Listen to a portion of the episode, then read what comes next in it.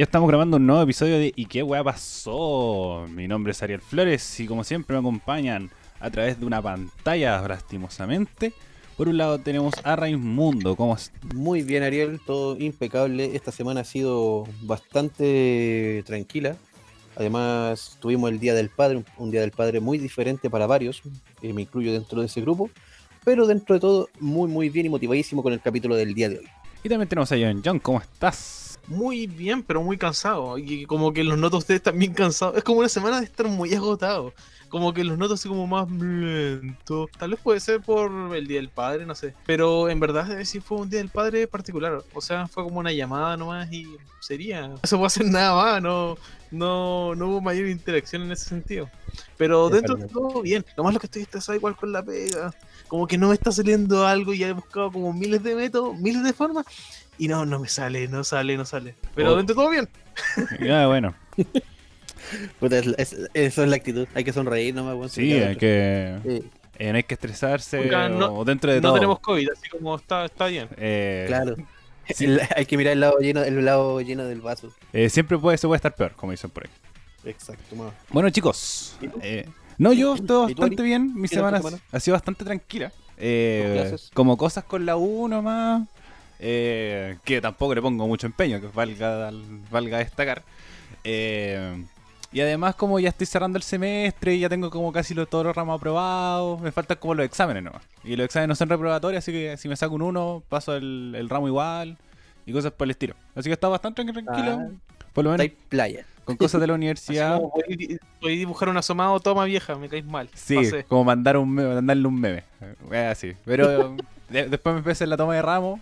Pero pero no es como que tengo que estar así como a matarme, decir, no, tengo que estudiar hasta las 4 de la mañana porque o si no he hecho el ramo. Como llegar al examen como necesitando nota, eh, es como lo que no, me- no tengo que pasar. Así que estoy bastante tranquilo con eso. Y- Oye, ¿y cómo han estado tus pruebas o hay solo hay hecho trabajo? Es que eso es como mi gran duda y que he tratado, tratado de conversar con harta gente. Que igual yo al estudiar periodismo tengo harto trabajo. O las carreras humanistas en general le dan como harto trabajo. Entonces eh, he tenido que hacer harta entrevista, como harto eh, ensayo, trabajo de análisis. Y así funciona más o menos como las carreras humanistas que yo conozco. Pero dentro de todo, como pruebas he tenido súper pocas y han sido como con alternativa y las hacemos como en grupo. Así que como eh, los profes saben que la prueba no es el método de evaluación como más correcto para que tú aprendas, sino como con el trabajo, con la aplicación y cosas por el estilo. Porque las pruebas ¿Te como... alguna entrevista actual? Calera, calera. Eh, Así como por llamada, así como hola señor Lavín, ¿puedo Sí, entrevistarlo? Algo así. Mira, si incluso que entrevisté al, al Roberto Personal Trainer, Raimundo, que me ¿Ya? ayuda en un trabajo. Eh, he hecho fácil seis entrevistas por el semestre. ¿Lo entrevistaste de verdad? Sí, como necesitaba un personal trainer sobre ejercicio en cuarentena. Y le dije así como, oye, me hace la paleteada y me ayudó. Así que, por lo menos eh, por Zoom, por Meet. Y a igual ayuda, por ejemplo, tuve entrevisté a alguien de Concepción, alguien de la Universidad de Concepción, así que también como las distancias se van acortando, encuentro que también va a ser un, un aprendizaje para el futuro de cómo también grabar cosas a distancia, como entrevistar a alguien, no sé, de Conce o alguien de, no sé, de Estados Unidos y cosas así. Así que yo encuentro que por lo menos ahí se, ve bastante positivo y que los medios sí pueden funcionar de forma telemática, a pesar de que igual cuesta, por ejemplo, llegar a la gente. Como, como a mí me pasaba de que si no me contestaba el teléfono, yo iba al- a su dirección, eh, golpeaba la puerta y preguntaba. Ahora no puedo hacer eso. Entonces me ha costado... Como, como los noteros. Sí, Le tiré una piedra así por la ventana. pararse afuera y cosas así. Le digo, eh, oiga, no sé qué hablar, necesito hablar con alguien. Eh, ya sabe que no está. ¿Y cuándo va a llegar? Y no sabe que puedo hablar con esta. eh, no, no va a llegar en harto rato. Y puedo hablar con otra persona que me pueda dar esta información. A ver, deje llamar Dice, a Oye, qué, qué insistente, vaya. Sí, no, una vez me pasó en el sindicato de metro. Como ¿Ah? en el sindicato de metro, como que fui y le dije así como, hola, necesito hablar con esta persona. Sabe que no está. Y está como terrible colapsado porque ahora se van de vacaciones. Esto fue en febrero. Ya. Eh, ya, entonces, ¿quién más me puede hablar? A ver, deje llamar a alguien. Sabe que tampoco puede. Pero un contacto lo puedo llamar yo, más rato. Ya, tome, hable con él y todo. Después estuve como media hora hablando con la señora para que me diera un, un contacto y al final lo logré. Pero así es, uno si no es insistente, se termina... eh, no le funciona la cuestión. Así que por lo menos Pero con... es como decir, hola, soy estudiante de periodismo, deme su número. Eh, sí, digo, como ahora Ah, soy estudiante de periodismo en la Universidad de Portales, necesito como esta información para un trabajo universitario. Porque de repente cuando, son, cuando eres de medio o, o te dan como más permiso o le dan más color. Así que por lo menos con la función telemática igual ayuda el tema de las distancias. Pero de repente es más complicado que la gente te responda o cosas por el estilo. O como conseguir contacto y cosas así. Pero por lo menos las clases, harto trabajo, harta aplicación. Y eso me tiene bastante tranquilo. Y más encima me- no me he ido mal con las notas, así que estoy como re tranqui. Eh, bueno. chicos, ya partamos con el programa del día de hoy, con los temas, con la pauta que tenemos. Así que Raimundo, partimos inmediatamente contigo. Ya. Eh, mi tema es súper. Es la polémica del fin de semana. Que, como habrán visto en algunas noticias, falleció eh, Bernardi- Bernardino Piñera, uno de los sacerdotes de la familia. El sacerdote de la familia, perdón. Que también está- estuvo involucrado en investigaciones por parte del Vaticano en casos de pedofilia. Nunca se demostró nada en todo caso. Eh, pero lo controversial de este, de este funeral no fue el tema de los casos de pedofilia en esta ocasión, sino que fue toda la, lo que fue el organigrama y la cantidad de personas asistentes a dicho funeral. En, obviamente hablemos del contexto de COVID-19, por la pandemia, donde dentro de lo, entre el, el total de asistentes sumaban 31 personas en ese funeral, entre los músicos, periodistas, la familia y demás eran 31. Adicional a eso, la guinda de la torta de esto es que el presidente, sí, Tatán, no vio nada mejor que él quería ver al muerto. Y, ante, la- y, y pese a que su primo Chadwick dijera, no, weón, no se abre, no, no lo abran, no, no lo hagan, adivine qué pasó.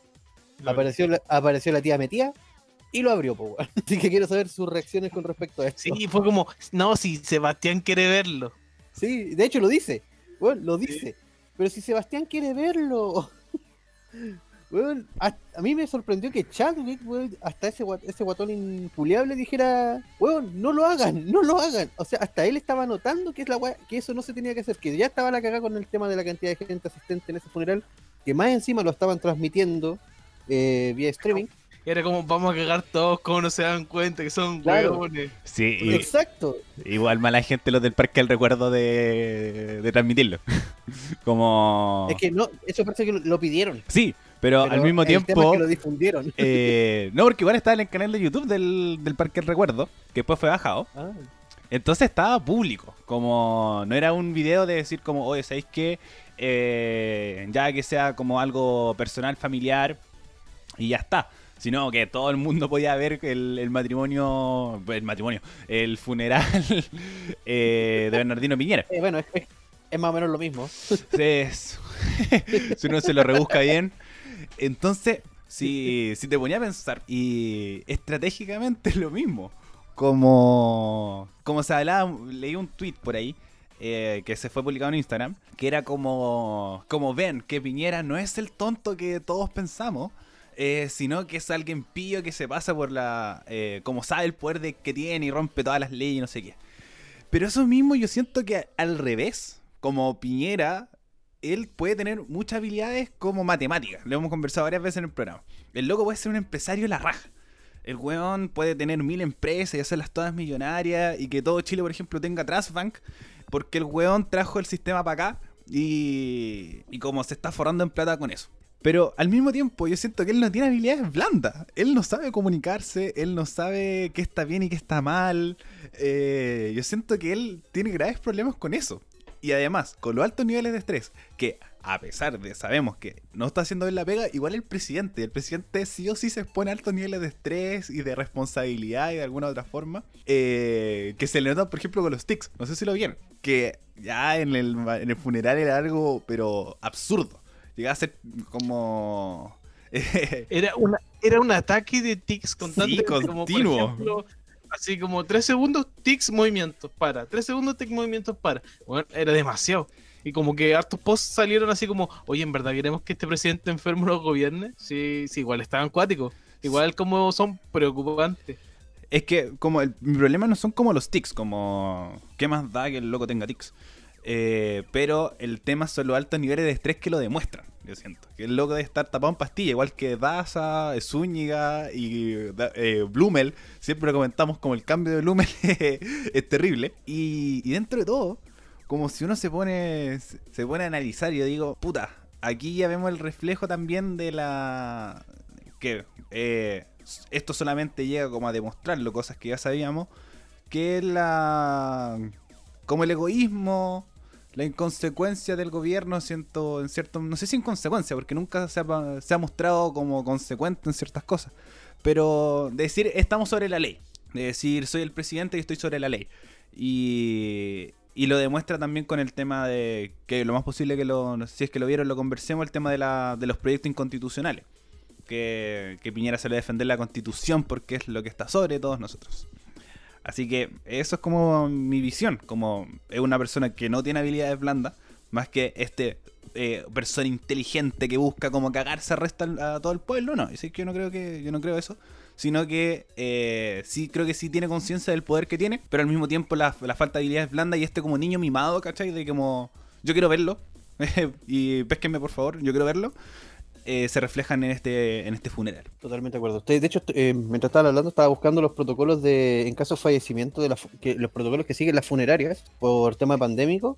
Y si bien no hay, no hay como una, ellos dicen que no tienen como un, un manual específico, eh, dicen que el cadáver de partida tiene que estar dentro de una bolsa, no se puede tocar las superficies donde, donde se encuentra el cadáver, o sea, de por sí no se puede abrir la tapa del cajón, eso es lo que están indicando, y que, la, y que los compadres que lo entierran tienen que estar con, con estos trajes completos. Y estoy tratando de que me cargue una página donde sale como el protocolo. Aquí está el desconcierto, por fin. Eh, eh, mira, ¿sabéis que yo no sé qué tanto es así? Como el tema de la bolsa y cosas por el estilo. Y además, supuestamente, si hay un, un protocolo, que es un protocolo como de, de tres páginas, a ver si lo puedo encontrar por acá. Pero lo que decía Ya, que no está. Mientras, mientras tanto, les complemento con algo, mientras buscan las cosas. Vamos. La, la cosa es que, por ejemplo, también se hizo viral en estos días un video en el hospital Padre Hurtado, que estaba un container eh, congelado lleno de cadáveres. El hospital también salió a dar una declaración y dijo que efectivamente era parte del protocolo y que tenía los cadáveres ahí para eh, de- próximamente ir a dejarlos y enterrarlos y todo. Aquí está, aquí lo encuentro. Mira, acá, aquí tengo algo. Lo leo. Vamos. voy a leer textual. Está en el- la página del desconcierto. Dice, eh, ya han tenido que realizar servicios para fallecidos por COVID-19. Y como explica el gerente de la funeraria, en caso de que la persona mu- muera en el hospital, ellos la envuelven en una sábana, lo rocían con productos como cloro y amonio, la colocan en una bolsa hermética para llevar a la morgue. Una vez ahí, esa persona no se puede ver, tocar ni vestir. Luego agrega que cuando recogen el cuerpo se coloca así dentro de la urna y se sella. De ahí al cementerio. El protocolo que tenemos de la Seremi de Salud es que todo este proceso no debe ser más allá de 90 minutos. Si la persona fallece en casa o, por ejemplo, en un hogar de ancianos, esta funeraria cuenta con las bolsas herméticas no por, norma- no por normativa exigida, sino para el resguardo de sus trabajadores, que además utilizan buzos y mascarillas especiales. Sí, ahí hay hartas cosas. Porque ahí se habla mucho de la, bo- de la bolsa y del ermitismo. Pero eh, pasa que el protocolo igual es súper básico. Aquí tenemos lo que dice la tercera. Es un texto breve de tres páginas. Entre otras cosas, establece que el proceso del funeral debe tener una duración máxima de 90 minutos. Que la asistencia está restringida solamente el núcleo directo del fallecido con un máximo de 20 personas. Que se recomienda no utilizar decoración durante las ceremonias y que los asistentes deben cumplir con medidas de distanciamiento social establecidas, es decir, un metro de entre cada persona. El documento no establece clara una recomendación respecto de la cercanía o no de los accidentes con el féretro, ni de la, ni de la eh, conveniencia o no de abrirlo. Solo enfatiza que debe ser hermético e impermeable. Según lo que se ve en el video que subí ayer el Parque El Recuerdo, la ceremonia tuvo eh, poco más de una hora de duración. Sobre la cantidad de asistentes, a los 20 familiares que cuenta Hernán Chadwick se le suman a las 11 personas más eh, que estaban que, eh, que eran parte, estaban fuera de la carpa donde se encontraba la familia del fallecido sacerdote. Estas estaban sentadas a un metro de distancia, distancia que se rompió cuando se acercaron a mirar el féretro cuando se retiraron del lugar. Eh, entonces ahí van como los, pequeños problemas. Y primero, lo básico del, del como este protocolo, más allá de, de los protocolos que tengan los hospitales, pero que eh, más entregado por el gobierno. Y además, como, como ver también lo- los peros, porque se hablaba mucho que eh, él estuvo con COVID-19, estuvo 14 días y después le dieron como el permiso para irse a su casa para que se muriera como en su casa. Eso es lo que por lo menos dice eh, Hernán Chadwick en una entrevista con la tercera, que está bastante buena, si lo pueden buscar. Donde da como todos los detalles y cosas por el estilo, diciendo como, eh, como cuánta gente fue. Fueron 20 personas, fueron como, sí, eran, eh, fuimos 20 personas. ¿Y qué pasa con las otras personas que estaban como los músicos, el sacerdote y los fotógrafos? No, ellos no cuentan. Ellos no cuentan, sí, lo, ca- sí lo leí.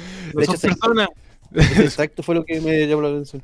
No son personas. Eh, no, sí, ellos, ellos no valen.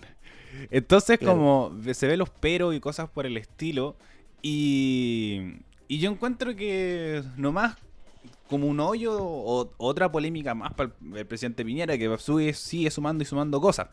Como eh, verlo, verlo como de esa forma de eh, las desigualdades también de nuestro país, que, que se hubiera pasado si esta situación hubiera ocurrido, por ejemplo, con otra familia, o, o, por ejemplo incluso un diputado, eh, un diputado de oposición y cosas así. Eh, hubiera sido el mismo revuelo, eh, como, como se, nomás se ha mostrado en redes sociales como el descontento, pero poca autocrítica eh, por parte del gobierno diciendo como no, cumplieron los protocolos, se entendía eh, toda la situación, cuando en las imágenes mostraban que no era así. Eh, aquí lo mismo lo dice la tercera, ellos se acercaron al féretro y ahí se rompieron todas las medidas de seguridad. Pero si es que Exacto. te ponía a ver las imágenes, todo el mundo estaba cerca. Todos están hecho, muy, muy, es- muy cerca. Incluso en el momento culmine donde dicen, ah, pero Sebastián lo quiere ver, están todos pegados uno al otro, pues, no hay un metro ni cagando entre cada uno. Creo que los más lejanos que están son los que están al fondo, de que se, ven, se aparecen en el video, que están así como a- a la- para atrás sentados. Es que por eso, al principio se- en las sillas están como 20 personas, 10 y 10, y se, ahí está el metro de distancia. Como es verdad, por lo menos ahí lo cumplen, pero después, eh, como les duró harto poco el tema de la distancia social. Pero no duró nada. po. eso, como están sentados a un metro de distancia, pero más allá de eso no cumple ningún protocolo. Puta, igual es un tema que, tal como decís tú, va a ser, para variar, una, va a quedar otra, ot- una anécdota más para este weón. ¿Cachai? Insisto, los profes de historia en 20 años más locos se van a querer cortar las weas cuando les toca hablar de, de este año y sobre todo de Piñera, weón. Bueno, igual, de, igual depende, porque eh, yo siempre me pongo a pensar, sobre todo como estas teorías conspirativas que sale de, de Jorge Baradit, por ejemplo, la historia secreta de Chile, que además los presidentes anteriores igual eran igual de buenos, pero nosotros no lo sabemos porque no lo escriban en la historia. Así que quizás, no sé, eh, nuestro tat- nuestros tataranietos van a estudiar a Piñera, pero van a estudiar eh, nomás la crisis o, o cosas por el estilo, pero no se van a acordar que el loco tenía tics o que... Eh, Mañalich, creo eh, sí. No podemos que acordar sí. que la mamá de Frey es igual a Piñera, weón, sí. por un meme. No se van a acordar de los weón. Oye, todo esto, hablando de historia, ¿cacharon que en Francia los libros de historia van a hablar sobre lo que fue el estallido que tenía el social? estallido social Sí, en. Chile, pero era como el, el libro de. No era como un libro de historia, era como un libro de inglés nomás que aparecían. Como, Sí, así como la fotografía como, como método de, de defensa, una wea así. sí, como. ¿Era eh, de inglés? A ver, déjame No, pero era como un libro. libro, Era un sí, libro de como texto. de lenguaje, algo así. Sí, era como estos, como que a uno le entregaban el colegio para aprender inglés que te decían como ya. eh, métodos de protesta. Entonces está como la protesta de no sé qué, eh, la protesta pacífica, la protesta eh, como violenta, cosas así. ¿Cachai? Entonces como que te lo Ah, enseñan y te lo enseñan en otro idioma nomás. Pero para que aprendas, Mm. como el baguaje, el baguaje, el baguaje, el... Uy, se, se olvidó la palabra, ya, pero la cantidad de palabras que uno utilizaba para aprender el Ay, idioma. ¿Alguien en verdad le sirvió esos libros de inglés, weón? Que salían como puros niños gringos y todo, todo muy... Oh, somos gringos, somos muy felices. Sí, a mí me sirvieron. Por lo menos mi inglés intermedio, A mí me da por lo menos hacía base avión inglés, hermano, Y todavía. Pero Volviendo igual un poquito al tema de Piñera, puta... Sí. Reitero lo que siempre hemos dicho y lo que todo el mundo ha, di- eh, ha dicho. No existe Piñera bueno, eh, Exacto. el libro de Piñera no es, lo encuentro muy chistoso, un personaje muy hilarante, pero no es bueno. Pero hay, hay que decirlo que irónicamente fue la oveja menos negra de la familia. De verdad, bueno. que Ariel en su Instagram subió una Sí, foto pero del negro Piñera. Es que, Vaya, vaya. eh, es que Así lo como, encuentro como un personaje hilarante. pasó, Antes era chévere. Y le- y un- Ariel con el negro Piñera, John John con Lavín, pura la weá. Es que además, yo encuentro que si pido a Piñera también le pediría una foto, porque igual es un personaje chistosísimo. Y además queda como para el recuerdo. Pero, pero sí, no hay Piñera bueno. Pero te sacaría ahí, por ejemplo, una foto con Cast. Eh, sí, por lo hilarante que sería. por lo hilarante, nada más. Sí, por lo Así hilarante. como, sí, ¿Puedo sacar una foto? Así, Sí, así nomás. Sí, es como. Puta, yo la verdad, pese a que he conocido a hartos personajes como de la farándula tanto política como mediática, nunca me ha gustado hacer sacarme fotos con ellos, weón. Onda, yo puta tuve el, conocí a Bachelet en su momento, conocí al presi- al expresidente Lagos, eh, también conocí a este weón, al millonario culiado que inundó Santiago, eh, a Farcas también lo tuve de frente, a los buenos del Club de la Comedia, pues weón, hasta esos culiados he que- tenido y nunca he pedido una foto, loco. Es que pasa que, De igual, hecho, por ejemplo, es distinto. hubo- Eres muy feo, Raimundo. No, no, no, de hecho, te voy- También. ahí te, te voy a, re- te voy a debatir al tiro esa wea. A mí me, me Mira. pidieron una Te pidieron una Ah, foto. eres tan y bonito. solamente les voy, Y todos no, te no, y, les, y les voy a decir quién fue para que se caguen de la risa. Eh, el weón del el vocalista de los tres, El Álvaro Enrique. Álvaro Enrique. Pero el weón estaba drogadísimo, hermano. Yo, estaba, yo estaba en servicio en algo que en el, en el rubro se llama catering. ¿Cachai? ¿Ya? que es cuando les preparáis la- así como la weá donde se ganan estos weas a tomar y comer. Y el loco estaba así, literalmente muy arriba de la pelota, pero así como que, ¿what? Y weón de la nada me dice, flaco, ven, y así como selfie, yo así como, ¿qué chucha este culiado, weón? Mi cara en esas fotos de, como que este weón me me va a pegar, weón, me va a drogar, ¿qué weón le pasa? Loco, mi cara lo dice todo. Después una luquita en el box. Claro. No, ese fue Mijares en su momento. Que me, dejó- me pasó drogas. Me dejó, me, me regaló alito de mosca. Vale, hermano. Ah. Vale. Thank you. Sorry, me, me estaban alimentando. Ujú, tortilla. Eh, bueno, ustedes todavía no pueden ver en video esto, pero el Raimundo está así como echado, así como comiendo tortilla tapado hasta la nariz. Hermano, estoy en mi cama, es mi pieza, es mi templo. Y más encima me traen tortilla calentita, recién hecha. Yo pensé esa. Órale, órale, güey. Órale, güey.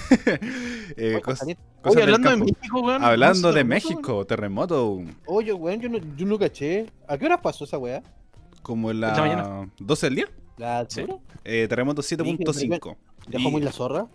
No, Eh, no tanto, piola. Sí, es como eh, alerta de tsunami, eh, harto infraestructura dañada, pocos muertos, por lo menos yo había visto tres. Cuando la última vez que vi las noticias eran tres. Y además como pasaba que eh, era en un sector que igual había tenido un terremoto en el 2017 y todavía como todavía no se recuperaba. Entonces como mm, eh, había como cierta preparación en ciertos edificios para, para recibir cosas por el eh, como movimientos telúricos. Y eh, además México, Chile y Nueva Zelanda, que son los últimos, eh, bueno, Nueva Zelanda y México que tuvieron hace poco, creo que se nos viene prontamente, eh, son lugares sísmicos, entonces igual están preparados para. Lo que también... eh, de- Creo que el presidente dijo, menos mal que no arreglamos esa weá porque ya se vino el suelo de nuevo. Bueno, eh, el lugar. el presidente ha sido bastante criticado por el, dentro de lo, de lo que cabe el eh, volver a los protocolos, eh, como volver a la normalidad como en varios lugares eh, respecto al tema del coronavirus, como en Perú, como en México, eh, Ecuador y cosas así cuando todavía la situación latinoamericana no mejora. Bueno chicos, eh, algo para ir cerrando el, el tema Sí, ¿cuándo nuestro terremoto, po? Sí, Falta el nuestro. eh, No, weón, yo a esas weas les tengo pánico, hermano. ¿En serio? Pero, Te lo weón, juro, hermano. No, no Sí, tener no, no, un terremoto. A los... No, weón, es que mi casa es de adobe, pues culiao. Es de las casas antiguas. Está weón. O Ya, sea, yo liter- La literal-. Her- hermano, literalmente el último temblor que hubo, que fue así como un remesón corto pero fuerte, ya, para que te hagas una casa, mi- la- eh, el, el lugar donde vive, donde la casa de mi mamá, abarca toda una cuadra, literalmente, es toda una esquina. Y la casa esquina está abandonada, porque alguien vivió ahí y la weá se está cayendo a pedazos, pero no, no la podemos arreglar porque es patrimonio cultural. Así que la weá tiene que estar ahí, la fachada. Adentro de eso nosotros guardamos leña. Y yo estaba buscando leña y hace este pequeño mini terremoto y yo me lo banqué dentro de esa weá. Fue una, fue- fueron tres segundos, pero yo quedé para el pico, así que de conche tu madre, aquí cago, porque crujió entero. Cuando fue el terremoto, mi pieza era la pieza más antigua de mi casa, la misma donde estoy ahora. Y tuvieron que, bueno, después de que pasó, tuvieron que eh, tumbarle y parar murallas de nuevo, por lo mismo, porque el adobe ya no aguantaba acá. Así que literalmente yo me quedé desde chiquitito con temblores muy brígidos. Onda en mi casa ruge, weón, cuando tiembla. Y con un terremoto yo me cago. ¿Tú, John, le tienes miedo a los temblores? Ah, no, como que nunca me ha pasado nada con los temblores. A lo más me preocupa así como, mi mamá, ¿dónde está? Uh, uh. Y la voy a buscar porque me, me preocupo, más que nada. Y eso, y me quedo tranquilo. Incluso, por ejemplo, cuando fue el terremoto del 2010, El O 27, 2011. el 27 de febrero, ¿o no? Ya, el 27F. Ah, el 2010. Eh, la cosa es que eran como las 3 de la mañana y me desperté. No, fue un carrete. Y como Había que fui a, buscar a mi, Arjona. fui a buscar a mi mamá, así como, oye, parece que está temblando muy fuerte. Y mi mamá empezó a, su- a subir un poco más el temblor y se empezó a asustar caleta. Y ¿Pero como, ya, tranquila, mamá, así. Está, está todo bien. Y por último, no- nos vamos abajo de la mesa. No, no, yo no es que tu hermana. ¡Ah! Y súper mal, súper entera. Puta, el. Yo estaba entrando en la universidad en ese tiempo. Ya. Y como que de repente había minis terremotos. Y cuando nos estaban haciendo como la, la guía de presentación de la universidad, como que unas minas se tiraban al suelo, se ponían a llorar, salían corriendo. Por los remesones de así terremotos 3-4 por La, las repercusiones. la réplica. Puta, a mí la wea- Réplicas, réplicas. a mí el, este, el tema de los, de los terremotos y temblores me da miedo, pero solo aquí, en mi casa, acá en el monte. Porque yo, por ejemplo, me banqué un temblor fuerte estando en el piso 16, me banqué uno estando dentro del metro, estando en el instituto en el, en el último piso, y como que no lo sentí tan terrible. Porque literalmente, in- insisto, no tenía ese rugido culiado que hace esta casa cuando pasa esa wea.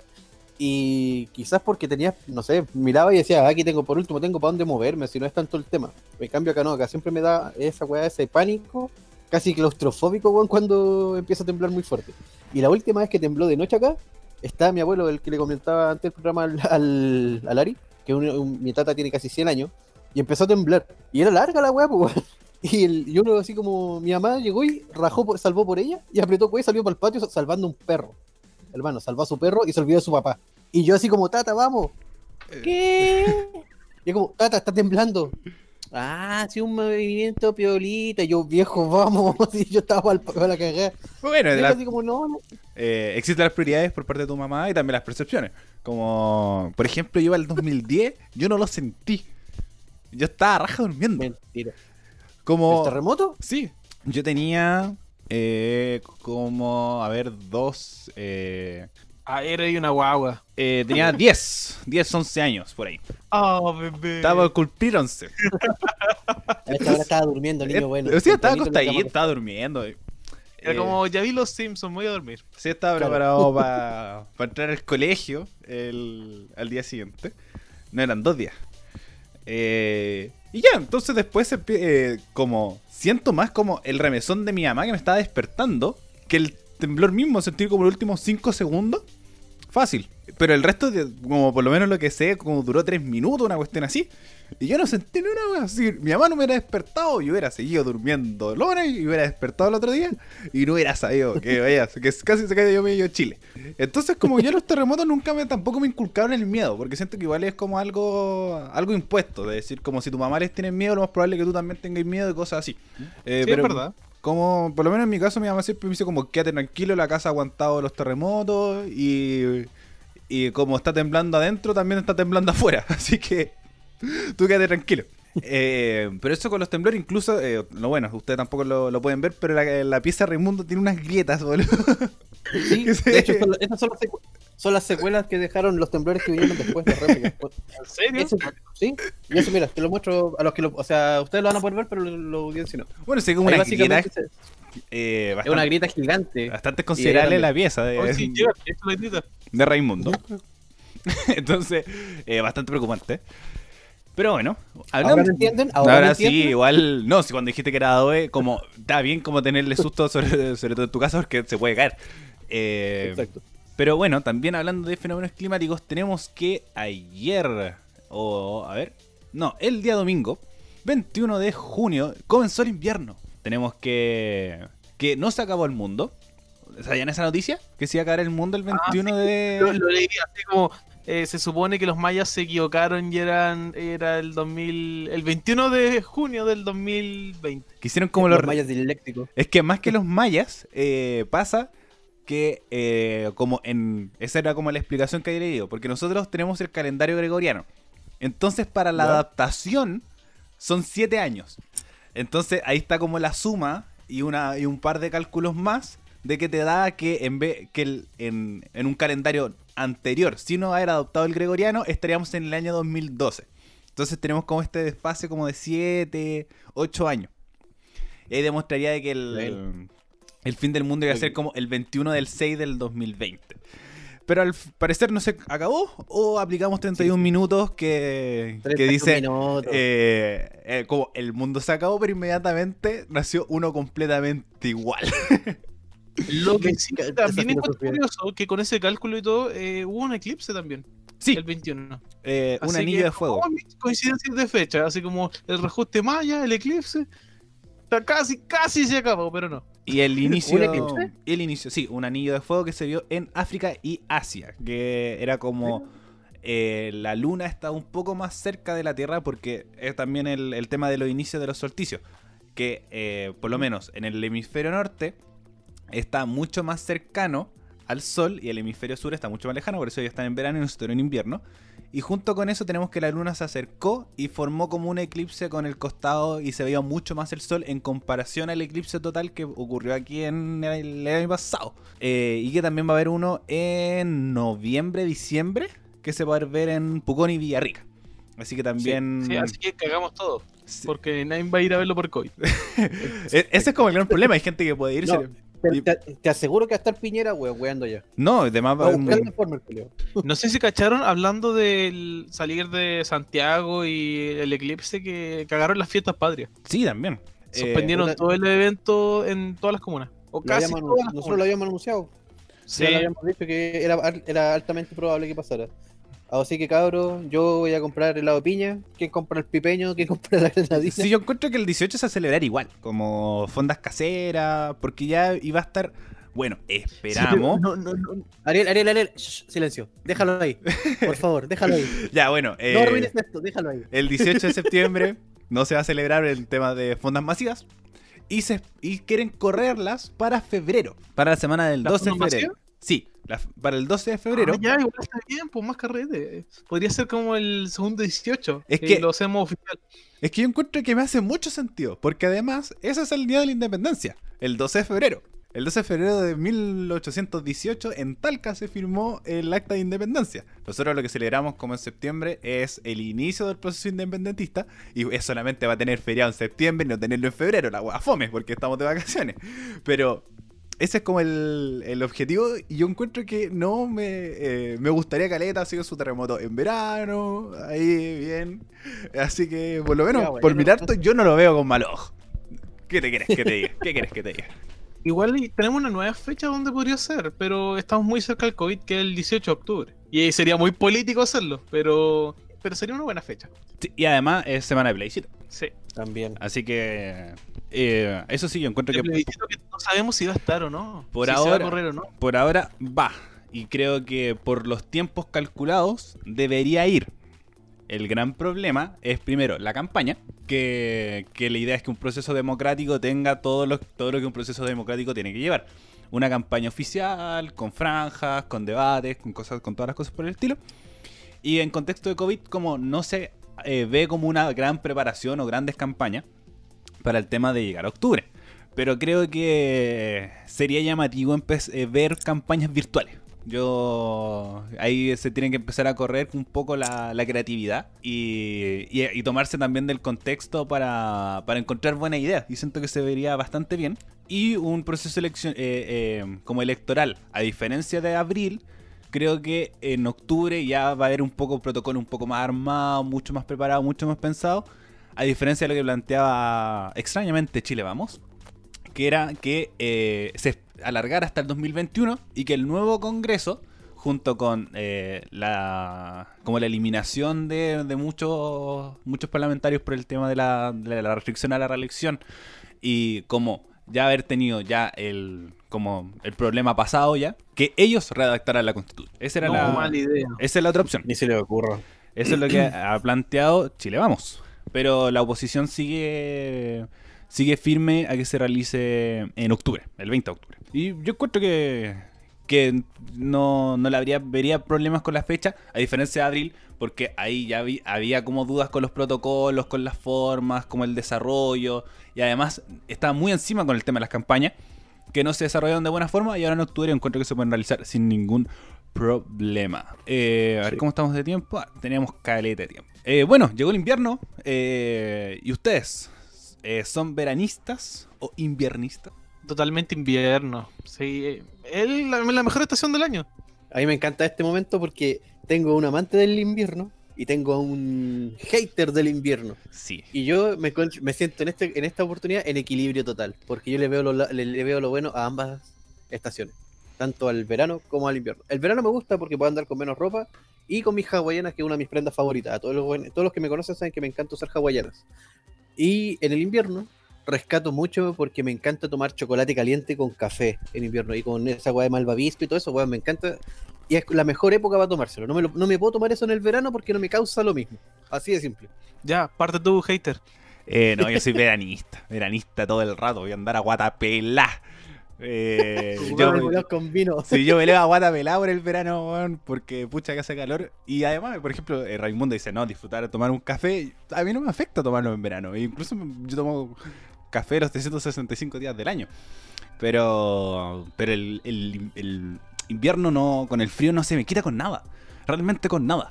Eh, y para eh, como quitarse el frío necesito mucho calor. Entonces tengo la estufa aquí al lado, o, o también en mi pieza tengo una particular y como invierto por lo menos como parte de mi plata en calefacción. Así que, o estar tomando café todo el día y cosas por el estilo. Así que, y además el verano como el calor no me afecta, realmente no me afecta. eh, los días están bonitos, podéis salir a, pasear. eh, y no con lluvia, weón.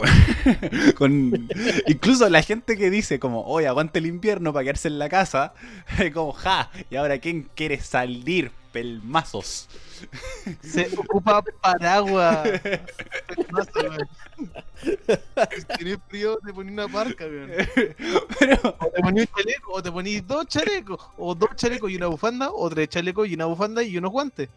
O tejía, o tejía los gatos y te los ponís de bufanda. sí, lo, O te ponís, un- te ponís un gato, po, weón. Eh, sí, eso sí, como agradezco también que, que mis gatos son. eh, como se ponen los dos encima y un guatero y es perfecto. Pero.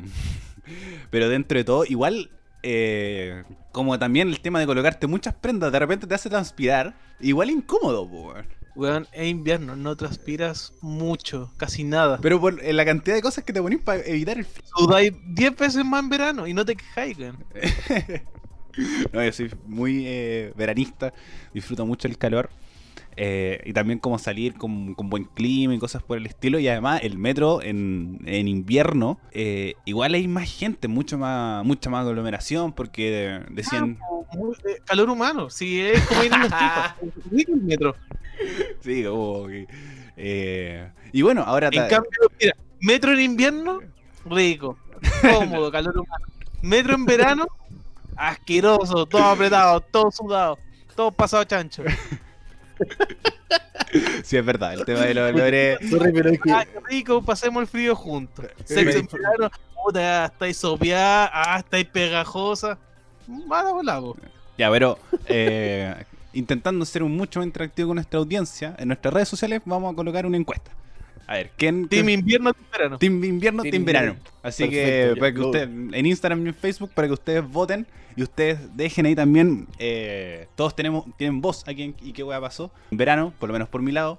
John es team invierno y Ray es frente amplio porque no se decidió ninguno de los dos. Eh, yo, voy a ser el, yo voy a ser el árbitro y me voy a asegurar que sea una competencia justa y que, sea, que, sea, que sea justa. Eh, bueno, ahora volviendo Na- al. na- ninguno de los dos tiene permiso de andar vendiendo el pack, weón, para sacar más votos con respecto al team invierno-verano, le aviso. No, no. Anterior. Eh, así que eh, to- todo va a quedar en fiscalía. Vamos a hablar con Contraloría para, para hacerlo lo más justo posible. Y hablando de injusticias y volviendo al mundo de la política, tenemos que nuestra querida amiga Rocket, eh, Jacqueline Van Rieselberger eh, fue a una a un lo- casa de adultos mayores, asilo, en la comuna de Los Ángeles, en la región del Biobío, eh, donde eh, asistieron adultos mayores y menores de edad. Y lo llamativo de esta situación es que no, habían, no había respeto ni por las medidas de distanciamiento, ni había uso de mascarillas en gran cantidad de los participantes de este evento, en la que participó la senadora Udi. Eh, aquí volvemos al tema anterior, que era que es también cómo estar sobre el poder eh, respecto a ciertas situaciones. Pero aquí yo encuentro que es un poco más preocupante porque había mucha más gente y, y al mismo tiempo es completamente evitable la diferencia de un funeral. como por lo menos ya decir ya un funeral, eh, cosas sensibles, pero aquí mm, me genera mucho más dudas. No sé qué opinan ustedes. Contextualízame Bueno, porque No le importa mucho la salud de la señora. Si es que le da COVID, pucha, igual sería. Bueno, nah, ya no sería bueno, pero contagiaría a otras personas. Sí, Ese sería el problema fundamental. es que Pero desubicado, Sí, siempre se desubica. O, o estar en sesiones tomando vino. No, no se ubica la señora. ya. Puta, yo la verdad no cacho mucho qué pasó, pero ya de por sí que me digas que no había mascarilla y que estaban en una reunión dentro de una ciudad de ancianos y que habían menores de edad, la parte donde en el momento en el que me nombras menores de edad y adultos mayor en un mismo espacio y sin mascarilla, No, si el... ya me causa me causa rechazo. Ya esa weá para mí es una bomba y nada lo justifica. Da lo mismo si si la weá era una, una- ya sea una reunión social o en algo quizá en pro de ellos mismos de ayuda, le restáis todo eso si no estáis tomando los resguardos. O sea, le quitaste el motivo quizás principal de la reunión. Aquí va también eh, una información que dice: La Seremi de Salud de la región del Biobío anunció que iniciará una investigación por la reunión que sostuvo la senadora Raquelín Van Rieselberghe en Los Ángeles, sin medidas de protección ante el COVID-19.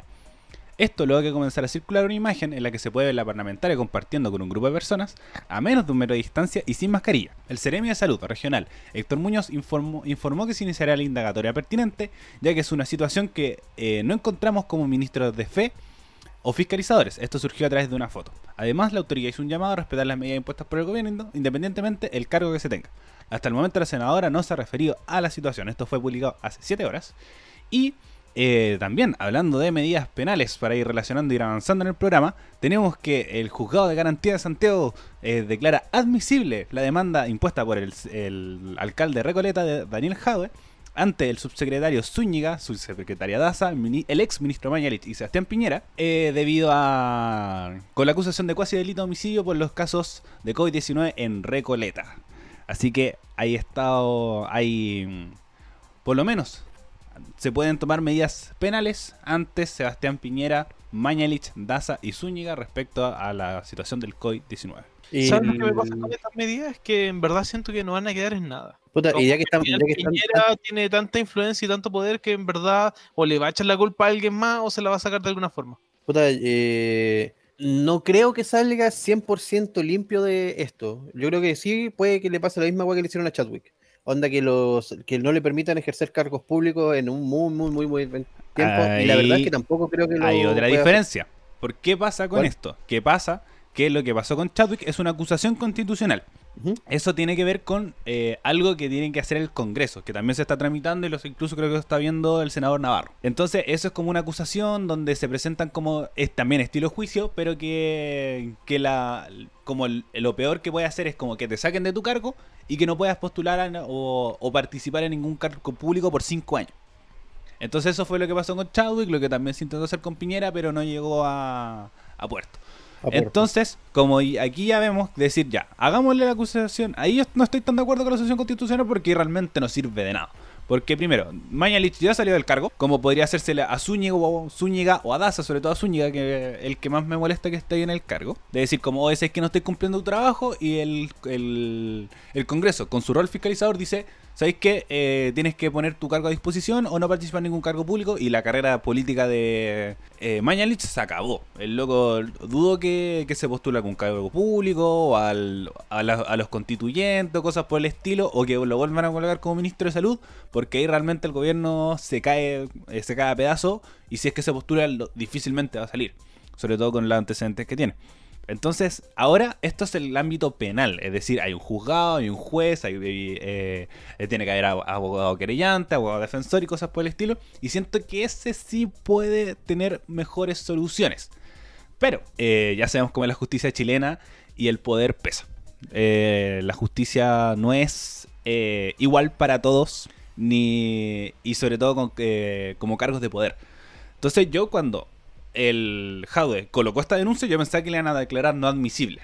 De decir como, ¿para qué? Eh, como la admisibilidad de decir como, ya, eh, vamos a investigarlo, vamos a realizar el juicio y cosas por el estilo y declarar un culpable y eh, culpable o inocente a estas personas sobre cuasi delito de homicidio. Pero creo que no va a llegar a puerto por lo mismo. Como la justicia chilena, sabemos que, que se habla de la división de los poderes del Estado, pero no existe. Así que lo más posible que, por eso, como decía el John, eh, Piñera se lo va a sacar, eh, quizás Mañalis le dan algo como para contentar a la gente y que no se lo tiren encima, pero el resto nada. Realmente nada. Oye, O, o también va a Eh. haber como un- una, una medida así como tiene que pagar multa de tanto UF o firma mensual o cosas así. Pero cárcel efectiva lo veo muy difícil. Ese es el problema, ¿por qué todo se tiene que pagar con multa? Porque tienen la plata, pues, weón. Es que Eso, eso marca al tiro la división entre rico y pobre, po. Pobres siempre van a tener que ir a la cárcel. Es que ahí va también con el tema de primero el código penal y cosas por el estilo. Yo eh, sé como algo de derecho, pero no he estudiado derecho ni mucho menos. Entonces también va con la defensa, de decir, ya, lleguemos a un acuerdo. Ya, no hay cárcel efectiva, pero mi cliente puede pagar esta cantidad de plata. Y el fiscal dice como, oh, sí, eh, es un buen acuerdo. En cambio, como los abogados defensores dicen como, oye, eh, ¿puedes Esa plata pagar- para eh, para el fisco, como para el Estado, para el Estado mismo. Entonces, como con eso también se financian como el, el mismo el mismo sistema judicial principalmente. Pero es como eso, decir, tu defensa dice, ya, mm, no hay cárcel efectiva, pero podemos pagar esta cantidad de plata. En cambio, con la situación de los más pobres, tú no puedes llegar a ese acuerdo, porque no tienes esa cantidad de plata. Entonces, como que la justicia permita eso, es un gran problema. Entonces yo encuentro que, que eso van a llegar a un acuerdo monetario cosas por el estilo. O, o incluso puedo que pueden llegar hasta impunes en como condición de cómplice. Como por eso. Que, Y la pregunta que tal vez ninguno de nosotros sabemos, y tal vez tú sí lo sepas, Ariel, ¿cómo se puede cambiar el código penal? eh, con, con reforma. Por ejemplo, el código, el sistema judicial se cambió eh, para Laos, si no me equivoco, que es la reforma procesal penal. No sé si fue, Ya. fue Laos o con Frey, que es que se agregaron los... eh, se agregaron como el, el papel del fiscal, la fiscalía. Porque antes los procesos eran mucho más tardíos con el tema de las investigaciones, con que hacían los mismos jueces, hacían la investigación, hacían el juicio, hacían todo, y terminaban así como hasta aburridos del, del proceso y terminaban como en juicios por cinco años, investigaciones de siete años y se ponía mucho. Entonces, se hizo esa, esta, esta, mm, este, esta reforma y se hizo hace poco. Si fue o con Frey o con Lago, no me acuerdo bien. Eh, que se agregó el rol del fiscal, que es el que investiga, y el juez es el que toma la decisión.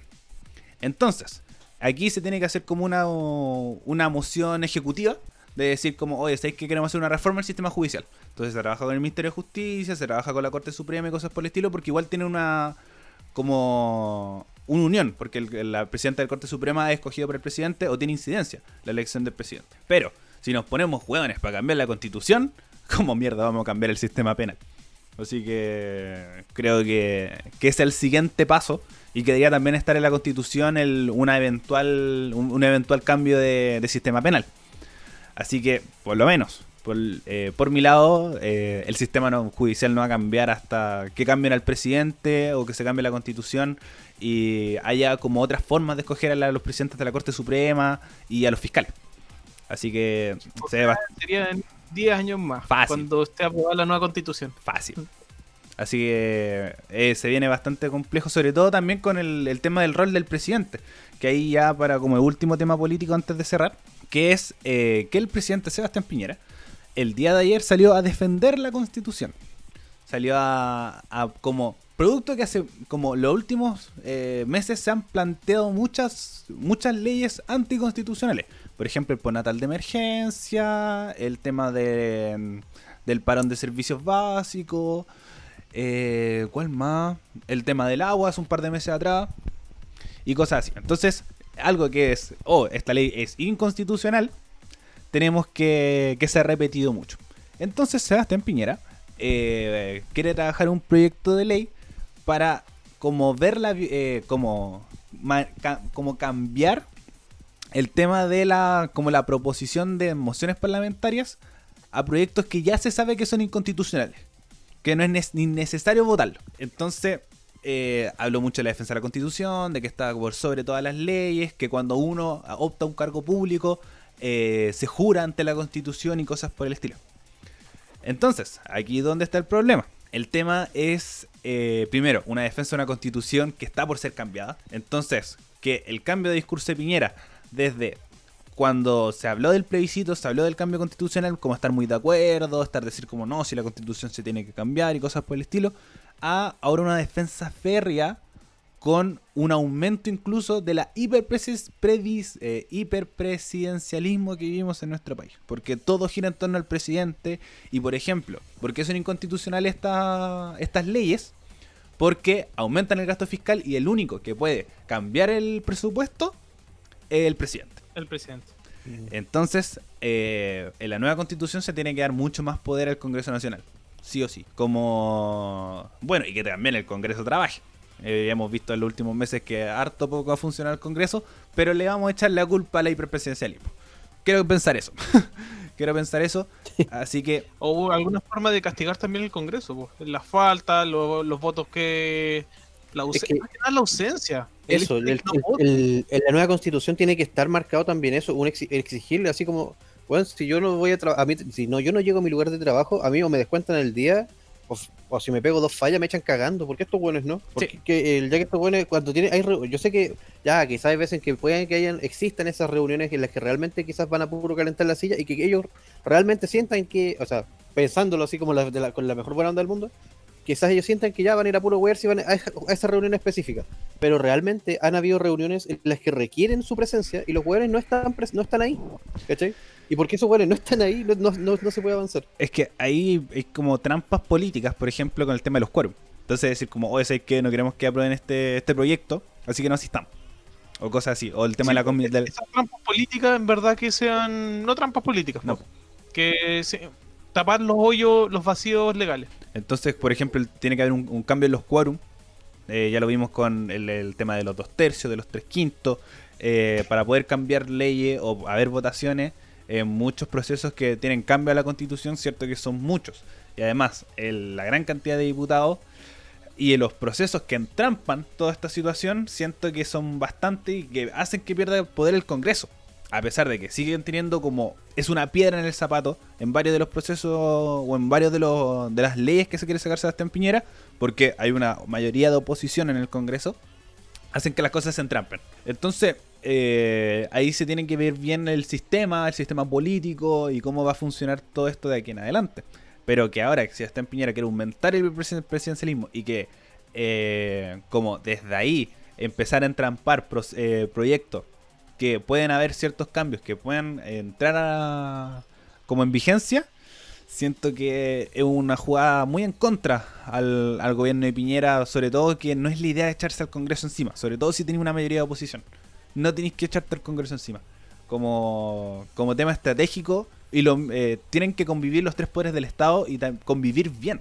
El tema el legislativo, el judicial y el, y el ejecutivo. Así que para mí, este jugada de Piñera le puede jugar muy en contra.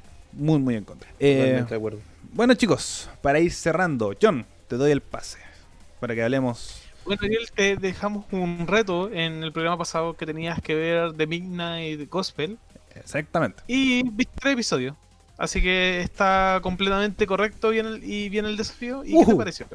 Eh, Cuéntanos tu perspectiva de, de esto que igual es muy diferente y es muy personal, porque no es como no es una serie que todo el mundo pueda ver. Sí, es igual es compleja. No es como. Yo, yo no soy muy de ver series como sentarme a ver series, sino a, a verlas de fondo. Pero esta, como ya vi el primer capítulo, o vi como las primeras. Como la- las primeras ya. Como el argumento que te voy a presentar el capítulo. Y era bastante complejo. Bastante complejo. Entonces, como para poner en contexto a, nuestro, a nuestros auditores. Eh, Midnight Gospel es una serie que está en Netflix. Que es una serie animada sobre como un. Vamos a decirle a todo extraterrestre. como un personaje que tiene como un simulador de distintos mundos. Que son como, univer- eh, como distintos universos que, que él se puede teletransportar. Y al, y al llegar a este mundo habla con un personaje y lo entrevista para su programa. Que en este caso es Midnight Gospel, que es una transmisión espacial. Y todo gira en torno como a reflexiones súper filosóficas, súper... eh, habla de la moralidad, habla mucho de la meditación, programa, eh, algo que hablamos de la semana pasada, y las distintas formas que se, tiene, se puede meditar. Eh, se habla también mucho del cristianismo, sorprendentemente. Eh, Ah. Déjame, déjame contar igual un poco del episodio 1. Sí, Por ejemplo, ya vamos. el personaje de Clancy llega a un universo con, donde empieza a entrevistar al presidente de Estados Unidos. pero el universo de ese está envuelto en un apocalipsis zombie. Así que empieza la entrevista y te vas dando cuenta de que le empieza a preguntar sobre el uso de drogas y cuándo, cuándo sería como el uso realmente correcto y los viajes que ellos personalmente han tenido y todo. Eh, esa entrevista es una entrevista con un doctor que está especializado en. ¿Cómo te puedo decir? En, drogas y adicciones. Y dentro de las conclusiones que llega al final de la entrevista es que no es no es que las drogas sean malas, sino al final como que el efecto que tienen los pacientes lo que hace que las drogas sean malas. Porque al final tiene efectos diferentes en diferentes personas. Así que va un poquito más allá de no consuman droga o mediten. Va, va escarbando un poco más allá las cosas. Por ejemplo, el episodio eh, número 2 que el Ariel está comentando del cristianismo es porque esa se trata como de unos, a ver, ¿cómo se podría decir? Como unos mamut o como unas bestias grandes. Que son como unos perros con perros con cuernos. Unos perros con cuernos que están siendo como procesados para ir a morir a una fábrica de comida. La cosa es que lo que la entrevista que está de fondo es de una loca, una escritora que mezcla su forma muy racional de ver la vida, pero también con cristianismo. Y también se cuestiona así como, si yo estoy sufriendo por producir como cosas buenas, en verdad eh, estoy... eh, ¿Es bueno sufrir para hacer cosas buenas o estoy haciendo cosas malas porque estoy sufriendo? Así que empieza a, a ver a través de un poco la moralidad y la visión que tienen estos entrevistados. El mismo el, Y del, el tema del consumo del alcohol. real de la, de la animación. Entonces, eh, también toca el, el tema del consumo del alcohol en ese capítulo, de, porque también era como escritor y comediante. De decir, como, si yo no tomo, no soy chistoso y no, no puedo escribir cosas por el estilo. Entonces, ahí va como distintas conversaciones filosóficas que son muy interesantes. Y además que van sucediendo como... Y eso también es como uno, uno de los problemas de la serie, pero también puede ser como una de sus características, que es que están sucediendo muchas cosas alrededor. Entonces, como los locos están en su hora hablando y todo, pero por ejemplo, están atacando zombies, hay una guerra entre como payasos y podríamos decir como bichos, no sé qué eran los otros, como, como personajes con, con máscara. Eh, Incluso en el primer capítulo te esperáis así como, oye, la loca, va, ¿cuánto va a pasar para tener la guagua? Y es como, oh, la está teniendo, y está avanzando, y la cosa, las cosas avanzan muy rápido. Entonces, eh, pero por eso, como va mucho el tema de la meditación, todos los tres, pero por lo menos los tres capítulos que he visto, lo tocan. eh, sobre todo el, el último que habla un, un poco más de, de como la magia de la, de la meditación y cómo llegar a una, una serie de iluminación y después que eso es solamente la base después de lo que viene para llegar a otro plano astral y otra forma eh, de vida y como toda su vida gira en torno al, tema de, de la magia, de el estar en conectado con el mundo y tener una cierta reflexión que incluso lleva a que este personaje no tenga acompañantes. Él habla que él no le gusta estar acompañado, solamente tiene la compañía de sus gatos, que eh, lo, ven como, como una persona, un- una reflexión solitaria porque él está también mucho tiempo consigo mismo, el, el tema de cómo la, introspección y cosas por el estilo que son bastante bastante particulares de ver y de analizar. Entonces, y ese entrevistado, tal vez el más curioso de la serie, que es eh, una persona que fue acusada y fue condenada a- por el asesinato de tres niños en Estados Unidos, pero que al final se encontró que él eh, fue inocente, que no habían pruebas. Incluso estuve investigando un poco ese caso y las pruebas era como que tenían unas poleras de, de Maiden y que por eso eran Mm. satánicos y lo habían visto así. No, no fue lo de Maiden solo en Chile. Así que como que como que esas eran las pruebas contundentes que tenían y lo- los condenaron a cadena perpetua y todo. Hasta que después se reabrió el caso y salieron afuera. El tema es que después tampoco culparon a nadie en ese caso. Como que el, así como lo único que dijeron, eh, si ubico el caso que dice John, dijeron sí, estos tipos son inocentes, ya quedó. Pero tampoco, y tampoco dijeron así, no, no hubieron disculpas públicas, eh, nadie, no hubo una indemnización por, para ellos, ¿cachai? Simplemente fue como son inocentes, disfruten. Así que la forma de llevar en la cárcel y la culpa y las cosas que en verdad no había hecho fue a través de la meditación. Entonces también Así como que te da un poquito más de contexto saber todo eso. sí, como yo no sabía, por ejemplo, que eran entrevistas reales. Sí. De hecho, está basado en un podcast del actor y escritor Duncan Trussell. Y el podcast se llama de Duncan Trussell Family Horror. Está, lo graba desde el año 2012. Eh, Interesante, interesante saberlo. Y los podcasts fueron tan tan buenos que terminé, terminaron entusiasmando a Pendleton Wars, que es el creador de Hora Aventura, a volver a la animación. Así Exacto. como después de Hora Aventura dijo, bueno, no voy a hacer nada más de animación y me retiro. Hasta que los podcasts fueron tan buenos que se entusiasmó y dijo, tengo que hacer esta weá de alguna forma y Duncan lo entusiasmó a, a crear The Midnight Cosplay. Sí, son personajes muy parecidos a los de la aventura. Son. Sí. Tienen muchas de características. animación es muy similar. Es muy similar y, y también como lleva las tramas, es muy parecido a la aventura. Pero es una serie muy buena, me gustó. eh, tengo ganas de seguir viéndola. Los capítulos son súper cortos, duran como 20 minutos. eh, pero no, muy buena recomendación. Así que si tienen tiempo, eh, véanla. Véanla concentrado, sí. Como. Es casi dark. Así como. eh, porque si la veis por encima, no lo voy a entender. Porque igual habla de, cosas súper complejas. Como cuando me presenté que una serie de monitos. Eh, y empezaron a hablar de la marihuana como en, en inicialmente y cómo lo va llevando a la entrevista el loco. eh, uno queda así como. Esta no es una serie como. eh, como no es como para verla así por encima o. No, por- no es liviana. no es liviana, no es para nada. Como. Ya hay series que las divido como. eh, series. eh, o las como coloco en una categoría que es series para ver cuando estás almorzando. Y esta no es una serie para ver cuando estés almorzando o cuando estés comiendo. Es que yo encuentro que es el chiste de esta serie. po. Son al final dos series que pelean, que es el podcast mismo y es el contexto de la animación. Si queréis, por ejemplo, verlo, ve la animación nomás. Velo así almorzando, ve lo que está pasando, lo, lo que pasa en los personajes. Pero si queréis tal vez profundizar y rescatar algo, eso es lo mejor de la serie, que podéis rescatar cosas. Así como, ¡ay, qué buena, qué buena opinión sobre esto! No tenía esta perspectiva mm, de tal cosa. Sí, por ejemplo, a mí con el mundo de la meditación. Como. Como me detalló mucho más eh, distintas formas y los contextos en que se lleva. Por ejemplo, en te- contextos de escritura, en contextos de vida.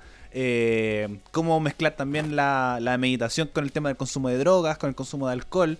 eh, cuando estando en la cárcel. Y por lo menos lo que he visto en estos tres episodios me llama mucho la atención la serie, así que recomendadísima. The Midnight Gospel la pueden buscar en Netflix. cuando yo te estaba preguntando el fin de semana si la habéis visto, yo me estaba viendo el episodio final. Porque igual como que dije, voy a digerir bien esta serie así de a poco. Y me destruyó el episodio final. Todo se, de alguna forma se conectó en el mensaje que, estaba dando como de a poco. Y el crecimiento igual del protagonista que va, va teniendo durante la serie. Y cuando veía el episodio final, eh, avisé porque voy a estar destruido. Eh, sí. eh, No spoiler. Not spoiler, please. Eh, pero por eso, como no, la serie me llamó mucho la atención. Eh, además corta. Corta, tiene como 8 capítulos. Más o menos. Sí. Entonces, Son ocho eh, capítulos. ocho capítulos como de 20 minutos cada uno, así que eh, le- les voy a comentar cuando cuando termine. Lo más posible que termine esta semana y quizás le damos un, un pequeño pedacito al, al final del otro para conversarlo. Al final del próximo capítulo para, para iniciar el final de Midnight Gospel. Pero eso también. eh, no- también nos acude porque somos un podcast. Entonces también me gustó mucho cómo lo fue manejando el tema de la entrevista, de la conversación, como también eh, desde el vista, punto de vista de la entrevista es muy participativo en la en la como en las entrevistas porque al mismo tiempo tienen personajes muy llamativos para entrevistar. Como no es lo mismo cuando entrevistáis a un loco que te responde sí, no, bueno, ya. O se va por otro lado con el tema de la entrevista, como te hablo a ti, indio. que uno le pregunta ciertas cosas y se- va, se va desviando. Pero sabía. si uno, si uno eh, también tiene una, un El Darío está hablando de Indio de Dinamita Show que lo tuvimos de entrevista en un programa pasado. Pero es una muy buena entrevista, una muy buen programa, me, gustó. Eh, pero eso, te- es como eh, da mucho de su experiencia y cosas por el estilo y un estilo de entrevista muy llamativo, por lo menos a mí me gusta. Eh, el tema como un que... de entrevista muy empático, así como, Sí. oye, pero ¿qué, qué- yo tuve estas sensaciones, ¿qué opináis tú? ¿O cómo, cómo ves tú las cosas? Sí, además, Es eh, muy eso, escuchar. es muy bacán escuchar. Así que mm, recomendadísima, véanla, si tienen tiempo, además cortita. Bueno chicos, eh, palabras de, de resumen de Midnight Gospel para ir cerrando el programa del día de hoy. Jueguen nomás. John. Ah, Nada, pucha, eh, vean la serie, recomendada, cortita, y disfrútenla como quieren. Y si es que no, no les gusta la serie, si, yo digo, lleguen al capítulo 3. Si es que en verdad no pueden pasar del capítulo 3, eh, déjenla, porque tal vez la serie no es para ustedes. Tal vez no es lo que vinieron a buscar en serie. Porque hay personas que, que la saturan, la detesta, como que di- dice como, yo quiero una serie concreta, no quiero dos que peleen a cada rato. Sí, Así que eso más que nada, para cerrar lo de Midnight Gospel. mu- muy buena recomendación. Eh, Raimundo, ¿algo más que agregar? Eh, pucha, igual este, este es uno de esos tipos, es, es de estos tipos de series que dependen también de tu estado anímico para, para percibirla. Porque una persona que la ve en un estado eufórico no lo, va a sentir de la misma forma que una persona que quizá está en estado quizá un poco más depresivo o meditativo. Cada quien va a tener una perspectiva muy distinta del, de la misma, pese que la serie igual tiene como, como que te va marcando un paso a paso en cada capítulo. Por, obviamente por- porque va el- tiene que ir enlazando ideas, como toda serie. ¿Cachai? Pero aún así yo siento que depende mucho del estado anímico de las personas. Mi recomendación es que la vean tratando de estar así como en estado de ya, quiero ver esta serie y disfrutarla. Tienes como por ese lado. Sí, eh, es que sobre todo con cualquier tema filosófico o un poco más denso, siempre va a haber un. Siempre está presente el, el estado de ánimo. Así que, en- como no es una serie liviana, como decía antes, así que, pero véanla, muy recomendada. Bueno, chicos, estamos llegando al final del programa del día de hoy. Eh, como siempre, le agradecemos a ustedes como audiencia por llegar a este punto y ahora les doy espacio a ustedes para que se autopromocionen el autobombo que siempre denominamos en este programa, para que en sus redes sociales, saludos, recomendaciones, cosas por el estilo. Parto contigo, Raimundo. Bueno, eh, muchas gracias a todos nuestros escuchas por haber llegado hasta este punto. Espero el, capítulo de hoy haya sido de su total agrado. Nosotros lo disfrutamos mucho. Eh, también pueden seguirme en mis redes sociales de Instagram como turco-maestro. Y también no olviden seguir las redes sociales de la, del programa como ¿Y qué pasó en Instagram? John. Un saludo a todos mis amigos y a todas las personas que nos escucharon hoy en ¿Y qué wea pasó? Muchas gracias en verdad por escucharnos. Y también síganos en el fanpage de Facebook donde estamos subiendo los memes, los mejores memes más crujientes de la actualidad política y de la actualidad chilena. Bueno, eh, también recuerden seguirnos en Spotify, Apple Music y iVoox para saber cada vez que subimos un nuevo episodio de este podcast. Y también recuerden seguir las redes sociales de la radio para ver también otros programas que abarca esta hermosa radio y los pueden buscar en Facebook como Radio F5 y en Instagram como Radio.f5, pero también para informarse de todas las cosas que están sucediendo en nuestro país.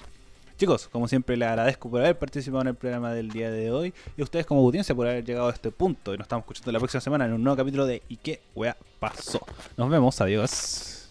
Chau, chau. Chau, chau.